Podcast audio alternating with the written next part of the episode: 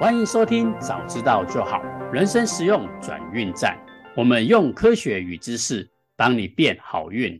Hello，我是吉米秋。Hello，我是烟斗周。哎，川会长，我们今天终于讲到、嗯、成功既然有公式，真的最后一最后一集了。哦耶！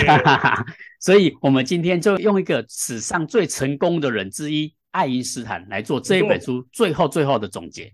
来来来，这个这个人真的很特殊哦。你你如果把牛顿啦、啊、巴哈啦、哦，然后那个海顿啊，那个、嗯、那个那个这这些人哦的那个照片放在放在那个地方给你分哦，反正每个人都是白色卷卷头，你一定很难分得出谁 分得清楚谁是谁个。但是这个人的照片只要一放出来，你就知道他是谁，对不对？没错没错。而且我我记得我小时候我看那些卡通，哎，只要科学家的形象，绝对是放爱因斯坦的这个卷卷头，就看到这个卷卷头就知道哦，这个是很厉害的科学家。对对对对对对对，你还记得那个那个？我不知道川会长有没有看过《柯南》这部动画？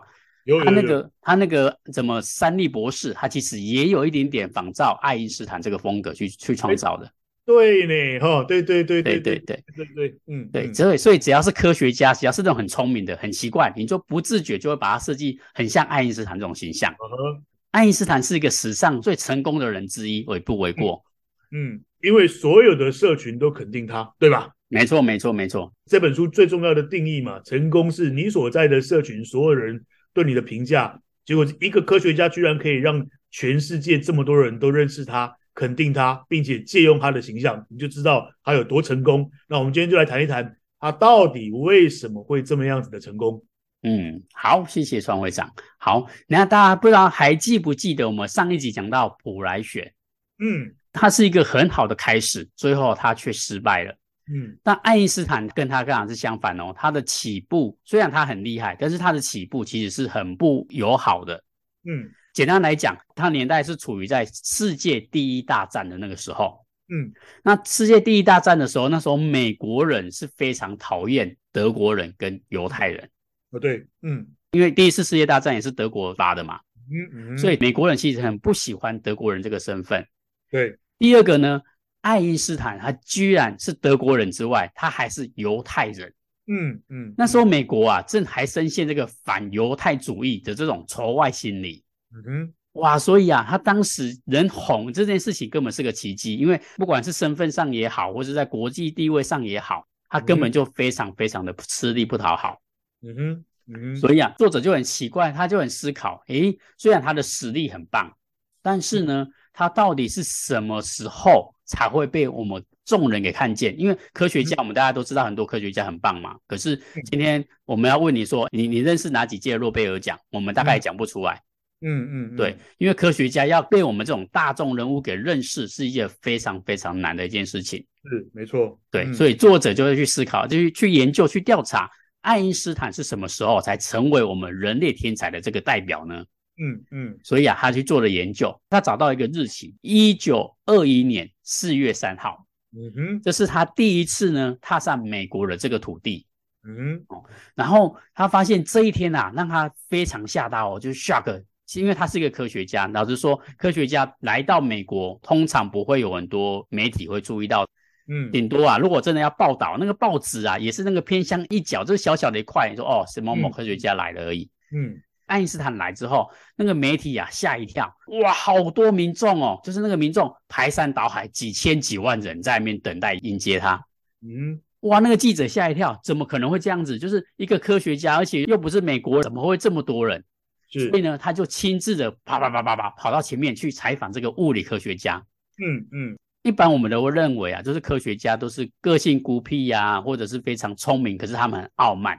嗯嗯，哦，就是我们跟他聊天，我觉得很难聊这种科学家，我们的刻板印象是这样子。住住住在新竹难聊那种嘛，对不对？没 错没错，难聊对对，没错。可是呢，他看到这个科学家，他在采访他的过程当中，哎，他发现爱因斯坦他完全不一样哦。他是一个非常轻松有趣，而且啊，他在镜头面前，就像我们创会长一直不断在讲，他非常的谦逊。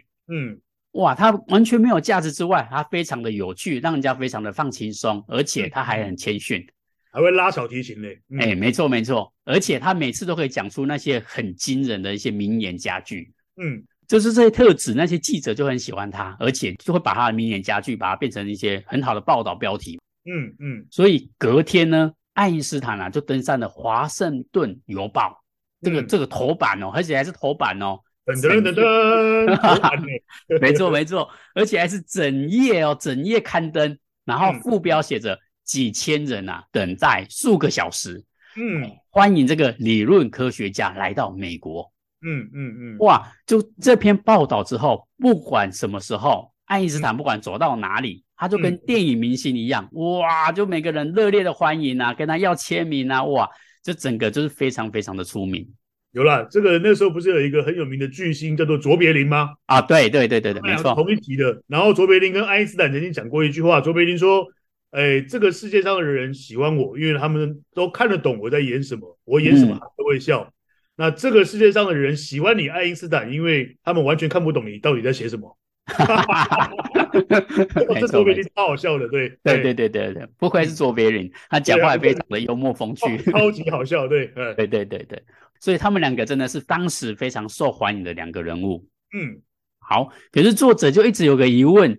嗯，为什么他说当天有两万名的纽约的民众，两万个几就还没对不？两万个人呢？哎呀，哎，我们去选举助选，你看那个会场有有几千人就已经很盛大了，而且是没错没错，何况是两万人，是，而且是对于这个就是名不见经传的物理科学家，嗯，为什么会有这么多人？而且他用四个字哦，叫近乎动乱。嗯，就哇，那个场面代表你看那个想象，哇，那一定是非常的推挤啊，非常的热络啊。嗯嗯。然后，而且重点是那天还不是放假日哦，是平日哦。嗯。嗯，他们那两万人还特地请假一天去迎接这么有争议性的科学家。对，争议性是因为他是德国人跟犹太人。是是。对，他就很好奇，怎么可能会这样子？所以作者抽丝剥茧，为什么那两万人要去迎接爱因斯坦？嗯。结果啊，他发现。爱因斯坦可以得到这个赫赫有名的名声，其实是个误解啦，嗯、就是他真的是狗踩到狗屎运，根根本是一场误会。对对，你说的狗狗屎运，对对，对对 对，对对对，因为因为那些民众根本就是要去欢迎别人的，只是爱因斯坦刚好在里面，他就以为那两万人是在迎接他。哦，这家酒后酒对，啊，没错没错，我看到一直笑。那爱因斯坦真的是狗屎运啊！人家是要迎接别人的，刚好爱因斯坦下来，嗯、而且爱因斯坦做了一个很对的一件事情。他下来的时候，他没有像就是随从一样，就是默默的走。他下来就很像巨星一样，跟到处跟人家挥手，有没有？让大家真的以为哦，当然两万人就是为了迎接他而来。嗯，对对。所以啊，那个作者他去调查了一下，那两万人到底是要追谁的人呢？他们当初要去追的是叫做国际犹太复国主义组织协会，叫魏兹曼。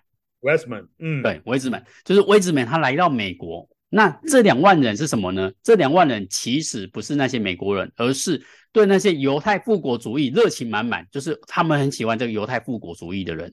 那些社群啊，那些领袖啊，那些人全部都出来迎接。对，可以，你可以把它想成那个一个是教主，那一个是教众，民众是为了迎接教主。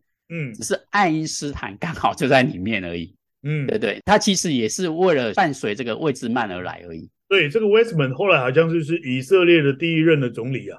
对对对对，复国成功了，好像就担任了以色列的第一任的总理。对，嗯，没错没错没错没错，感谢创会长补充。所以啊，这个魏志敏是真的非常非常有名的一个一个人物。对，爱因斯坦那时候其实他还不是一个名人，他刚好就随着这个活动来到了美国。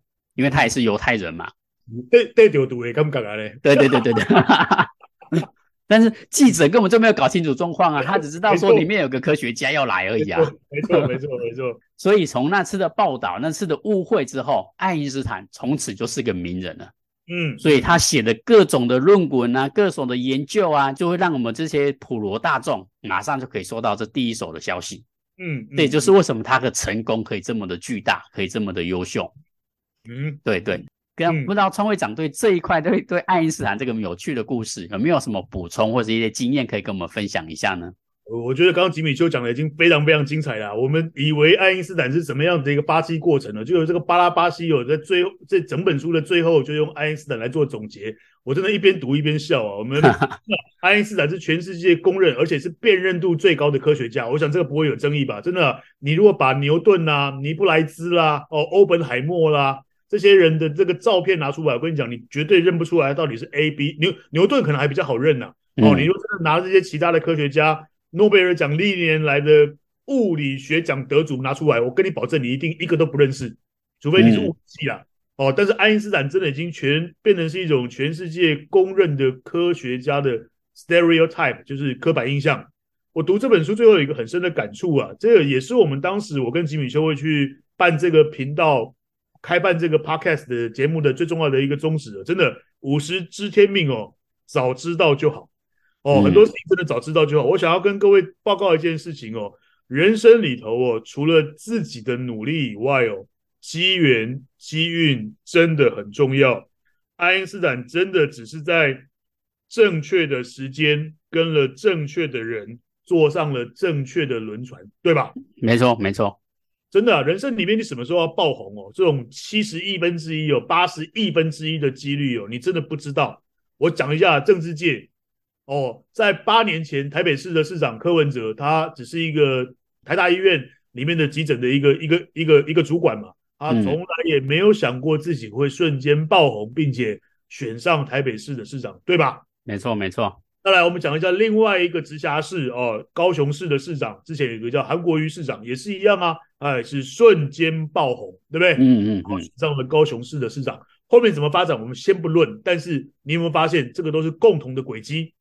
人生里面什么时候那个仙女啊，小仙女啊，会忽然仙女棒一挥，叮咚，把那些仙女尘哦，那个对你有重大帮助的这个仙女尘撒到你的身上？你真的不知道，我们讲一下演艺圈也有啊。以前有个叫简场，在我小时候有一个叫简场，我忘了是哪一个综艺节目。他真的本只是上来，本来主持人只是叫他上来帮忙整理这个环境的，那个时候专业名词叫剪场，结果瞬间爆红，而且一红红了好几十年。嗯，那我小学到我现在十岁到我现在五十几岁，大概红了有也有四十年。嗯，哦，他有他自己的一片天，所以我真的在我的人生感受里面。人生里头，除了自己的努力以外，机缘机运非常非常的重要哦。嗯、努力是必要的，但是机缘机运真的很重要。我前几天去参加一个警政高层的一个会议啊，我在里面真的听到很很重要的一些一一句话了：领薪不关安抓怕扁，逼不贵提供备啊 H pad 哦，我觉得。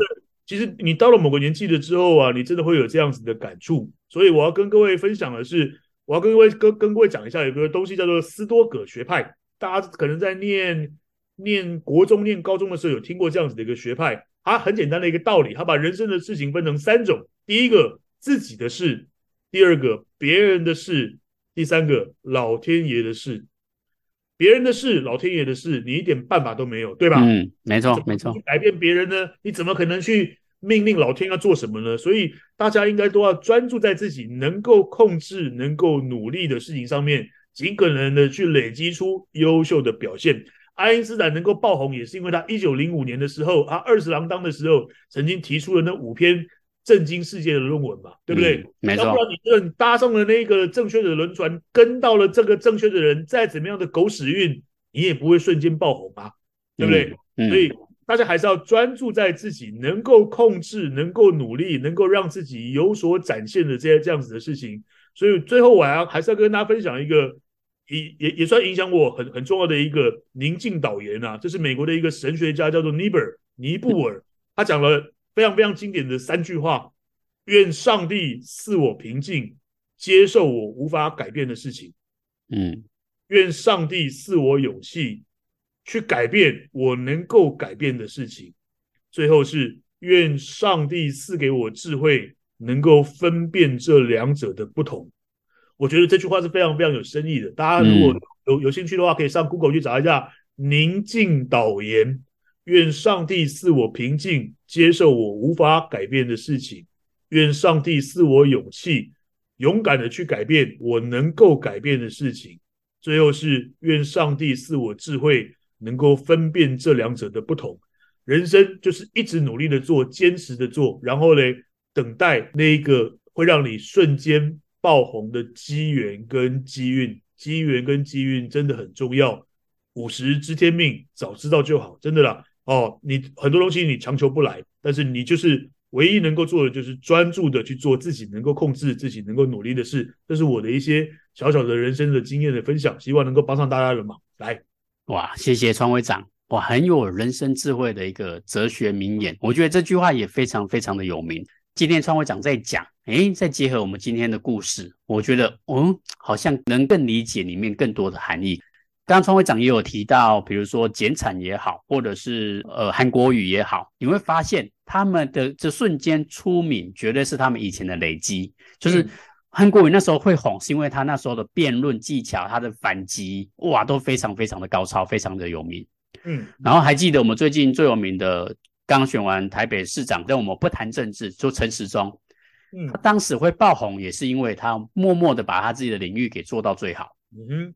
一开始创会长提到的的哥亮啊，诸葛亮，对，我记得他好像也是忽然被主持人 Q 上去，啊，我这点火力来讲，火力来主持，嗯，对，他就主持了那一场之后就开始爆红，没错，对对，所以啊，你会发现那些成功有机运会被撒上仙女层的人，绝对不会是那些平常不努力的人，嗯，而是他们本身就很有实力，然后做好了一切的准备。大家说的嘛，机会是留给有准备的人。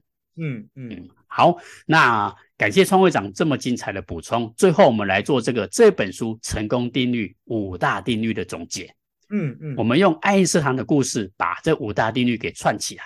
嗯，好，什么是成功第一定律呢？嗯，你的表现啊，可以为你带来成功，但如果这个表现啊是难以优劣判断，则是啊人际网络为你带来成功。嗯哼，就是我们刚刚还讲到那个爱因斯坦，就是刚刚创会长也有提到。记者会想要就访问这个爱因斯坦，嗯、是因为他本身就是刚刚创会长提到，在一九零五年的时候，零五年，对对，嗯，就发表了五篇非常优秀的论文，科学研究出来。嗯嗯哼，如果他没有这个前面的累积，他不是一个杰出的科学家，记者根本就不可能会去访问他。是啊，是啊，嗯，哇，你看那一那一艘轮船上面有这么多人，为什么他们要去访问爱因斯坦，而不是访问其他人呢？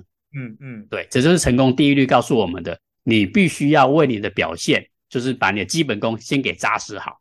嗯，好。那成功第二定律呢，就是表现有上限，但是成功无上限。嗯，哎，这个我们就不用多说了。你看，我们现在不管看到什么照片，科学家、天才啊，都会秀出爱因斯坦的照片。嗯，你就可以知道爱因斯坦到底有多成功了。成功真的是无上限这件事情。嗯，好。那接下来呢，是成功第三定律。嗯，过去的成功。括号优先连接乘以适存度，嗯，与未来的成功，对，就是你看哦，记者让他变成了头版，这个啊，这只是他的滚雪球的第一步而已，这是他过去的成功嘛，嗯，可是呢，他他发表的，比如说相对论也好啊，或者是后续的那些惊人的一些研究，都是因为他适合这个这个年代，适者生存，适存度。嗯嗯，所以啊，他如果他没有持续的去研究这些后续的成果，只有前面那五篇论文，我相信爱因斯坦也不会这么的成功。嗯嗯，所以过去的成功乘以他未来的适存度，他未来就是我们现在的爱因斯坦才会变成这么这么的成功。嗯哼，好，接下来是成功第四定律。嗯，虽然团队啊需要多元性与平衡，嗯，但是功劳赞誉呢只会属于特定的那一个人。嗯，好，这个作者他有讲到，当初这么多犹太复国主义者出来游行，嗯，记者都把这个功劳给记在爱因斯坦的头上，嗯，只是因为爱因斯坦是这里面他们认得出来的人，嗯嗯，他才变成头版新闻，嗯，为什么不是选其他的人，而是选爱因斯坦？是因为爱因斯坦他在里面是全部大家都认得他的，记者只认得爱因斯坦。嗯，所以啊，你看这个功劳跟赞誉只会属于特定的那个人，那个就是爱因斯坦。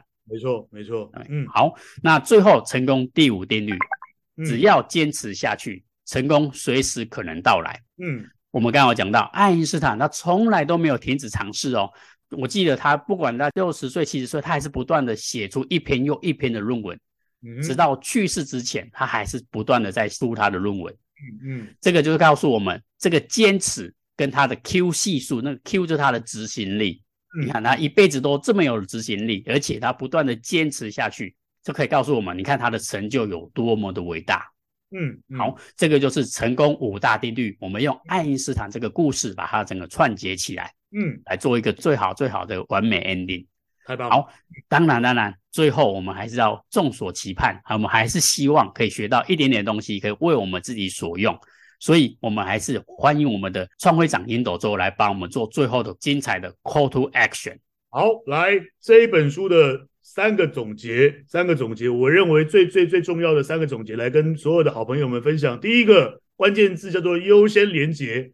整本书里面，我认为这本书非常非常的精彩，但是最重要的一个关键字叫做优先连结。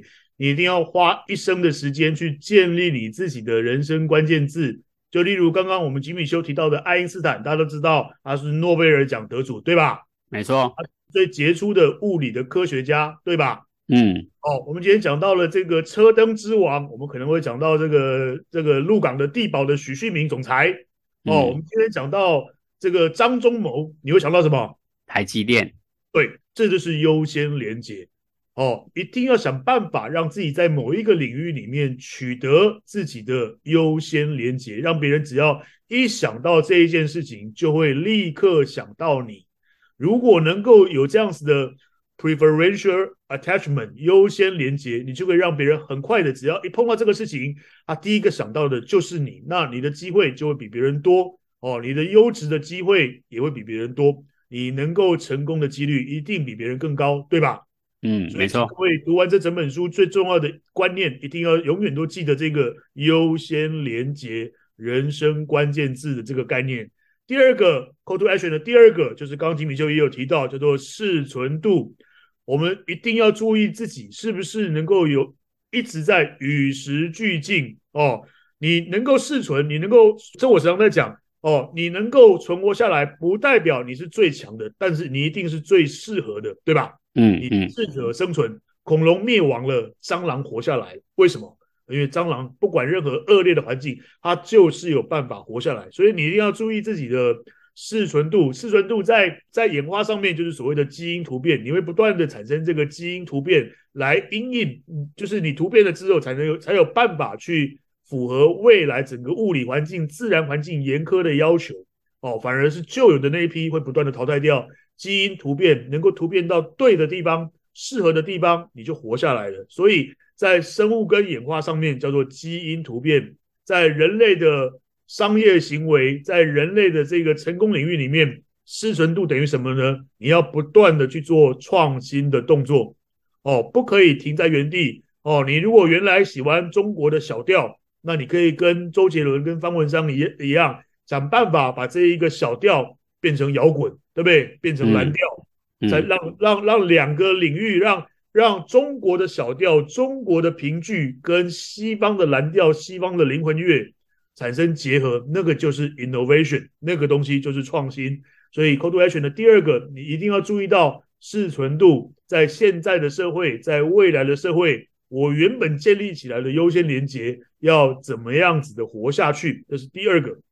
第三个，我记得上一集我有讲过，人生里面努力很重要，但是自己的事、别人的事、老天爷的事，哦，你只能够专注在。所以你能够唯一努力的是专注的把自己的事情给努力的做好，等待机缘。那怎么样子能够有好运、有好的机缘呢？我要告诉各位最简单也最有力的办法，叫做珍惜每一段缘分，善待身边的每一个人，无私的去为你所待的社群或者团队去付出，不断的帮助别人成功，最后成就的一定就是你自己。这是我今天的 call to action。第一个优先连结，第二个适存度，创新，创新再创新。第三个珍惜每一段缘分，善待身边每一个人，无私的去为团队、为社群、为组织去付出，想办法帮助别人成功，最后成就的一定就是你自己。这是今天的 call to action。哇，谢谢我们的创会长烟斗周。这本书一些最精华的部分，把我们做这个很棒的一个总结。那成功这五大定律呢，我每次看都有不同的收获。所以啊，大家如果听完我们讲完这一本书，有兴趣的人欢迎也去买这本书来不断的研读。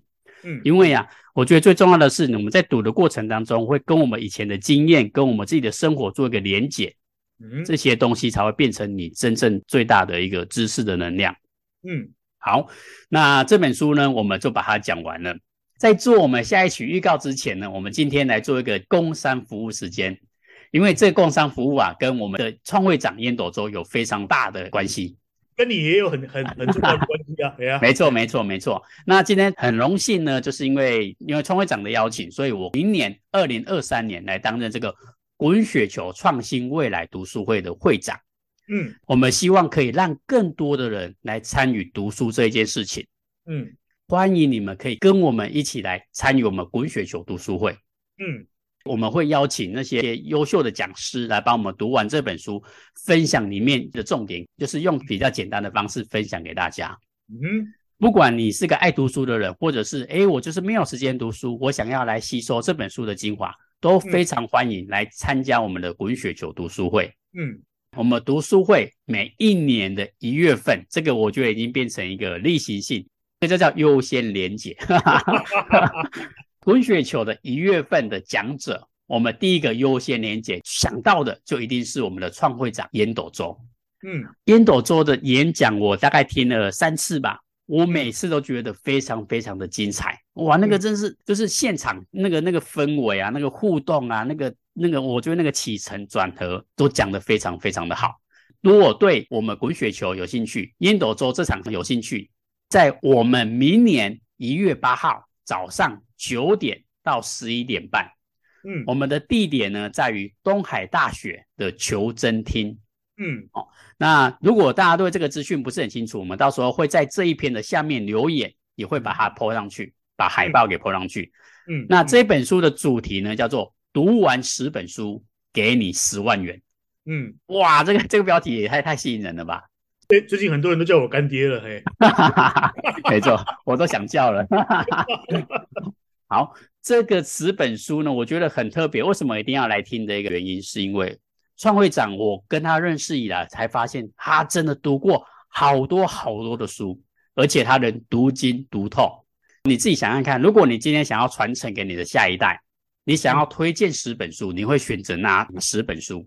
哦，这很重要，对不对？对对对对对，因为你你自己想看看嘛，你会你希望传承，你希望给你子女用的是最好的东西。嗯嗯，对，所以创会长把这个主题拿出来，读完这十本书就给你十万块。好、那这个等一下我们请创会长自己来帮我们做一个简单的补充。嗯、那这十本书绝对是创会长他读完之后觉得人生一定要读到的这十本书，嗯，他才会把它放在这个主题给他的儿女去读这十本书嘛。嗯，嗯对，所以这一场绝对是精彩可期，大家一定要把一月八号早上九点到十一点半这个时间给空下来。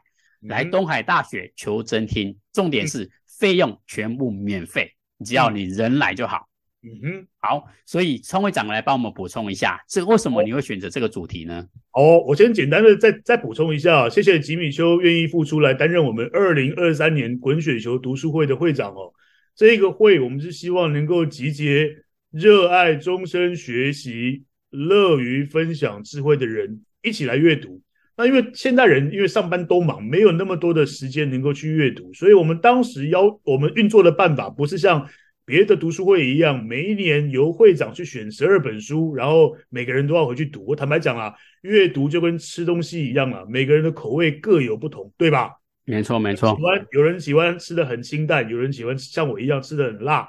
哦，那每个人每个人的那个想法都不一样，所以很多时候我买回去的那个十二本书哦，都是年底大扫除的时候才会把它搬去 搬搬去，根本连看都没有看。所以我们改变了另外一个操作的方法，是请每一个人去分享生命中影响你最深刻的一本书。哇，那他的分享就很感动了嘛，他一定是把书里面的内容以及自己的人生感触给分享出来。哦，所以我们后来现在我们在。全国一共有三个地方有分会，有新竹、有中彰、有南营。南营在我们台南的新营哦，所以我们也欢迎每一位伙伴能够来对阅读有兴趣、对终身学习有热忱的人，能够加入我们的读书会哦。那明年我们的中商会的会长就是我们的吉米秋哦，欢迎大家来加入。那第二个，我想要讲一下为什么会设计这样子的一个一个活动哦。我记得蒙格还是巴菲特曾经说过，是什么让你致富？他们说过了，是阅读让我致富。真的，我没骗你，阅读真的会让各位变得健康、幸福又有财富。真的哦，阅读会让你变得健康、幸福又有财富。所以，我们不断的在推推动阅读这个这个动作。那下一代的人更不爱阅读了，对不对？他们有手机嘛，对不对？没错，没错，iPad 嘛。所以我希望能够选出十本书，这十本书里面包含什么？包含财务的管理哦，包含习惯的养成这些东西。五十知天命，五十岁的时候你会知道哪些事情，早知道就好，很非常非常的重要。嗯、所以我希望选出十本书，让我的儿女在高中毕业准备衔接大学的那个，他们已经学过了几率了，他们已经学过了统计了，他们对于整个人文，对于整个科学有初步的了解。我选十本书，让他们在暑假的时候把它读完。并且要有产出做成 PowerPoint 来跟我做分享，要有 input，一定要有 output。嗯，有 input 好的东西进去之后，output 就会很棒。那等你等你把这十本书都 output 给我的时候，我会给你十万块的现金。哇，年轻人，而且一定要现金，要白花花的钞票。哦，大家都知道哦，我念过脑神经的人都知道哦，当你在花白花花的钞票的时候。你的脑部里面运作的那个区域跟痛觉的这个跟疼痛的那个那个区域是一样的哦，所以我希望他们把这十万块拿去花哦。也许他早就想要一个 LV 的包包了，没问题，你拿去花，我一句话都不会坑。也许他今天真的想要去参加一个什么舞会、什么活动，没关系，你就拿去试。人生里面最重要的就是你要勇敢的去试。你也可以像书里面的智慧一样，把一部分的钱拿去买 ETF 五十。哦，或者去买什么样子的股票，让它放个三十年。哦，呃，股票不好了，股票放三十年风险太大了，好不好？哦，你最好学巴菲特一样去做这种指数型基金。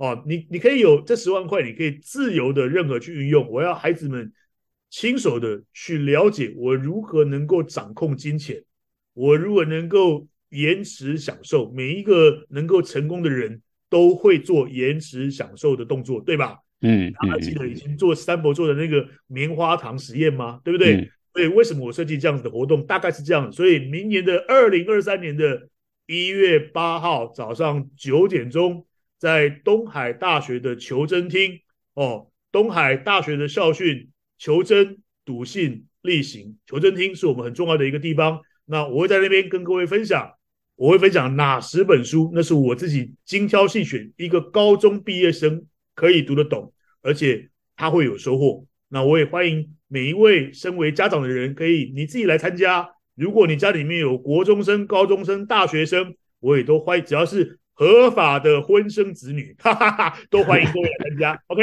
这是我的补充。来，Jimmy，欢迎你。好，谢谢我们的创会长。大家一定要把这个时间，如果你把这个时间给腾出来。然后听完这十本书的经验分享，我觉得对你的人生绝对有很大很大的帮助，真的是帮助你变好运。早知道就好。好，那我们最后呢，来做下一期的预告。不知道还记不记得，我们是早知道就好，人生实用转运站。嗯，我们用科学与知识帮你变好运。嗯，所以我们一直在奉承的，我们用科学，我们用知识，我们是有根据的这些研究来帮助你变好运。所以，我们下一本书呢，就直接来分享一本叫做《祝你好运》。哦耶！啊，对对，他这本书呢，我觉得它里面有几个我觉得很棒的一个观点，很值得分享给大家。嗯，这本书呢，刘轩呢，他把它称为叫做 Lucky Break。嗯，什么叫 Lucky Break？就是说，你只要做一点小小的改变，你就可以带给自己大大的幸运。嗯，他把它称为叫叫 Lucky Break。所以这本书有很多的 Lucky Break 可以跟我们大家分享。嗯，所以我们下一集开始呢，我们就来分享这一本书，刘轩的《祝你好运》，希望大家都可以越来越好运，嗯、早知道就好。Good luck。嗯，没错没错。好，如果你觉得我们的节目呢对你有帮助，再麻烦你给我们点击五星好评。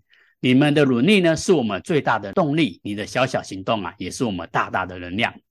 如果你对我们本集有任何的想法跟问题，或者是你对我们的讲座有任何的不确定的地方，都欢迎在下面的留言留言给我们，我们会在下面回复你们。好，那谢谢收听，早知道就好，人生实用转运站，我是吉米秋，我是烟斗周，好我们下次见 see you next time 拜拜好拜拜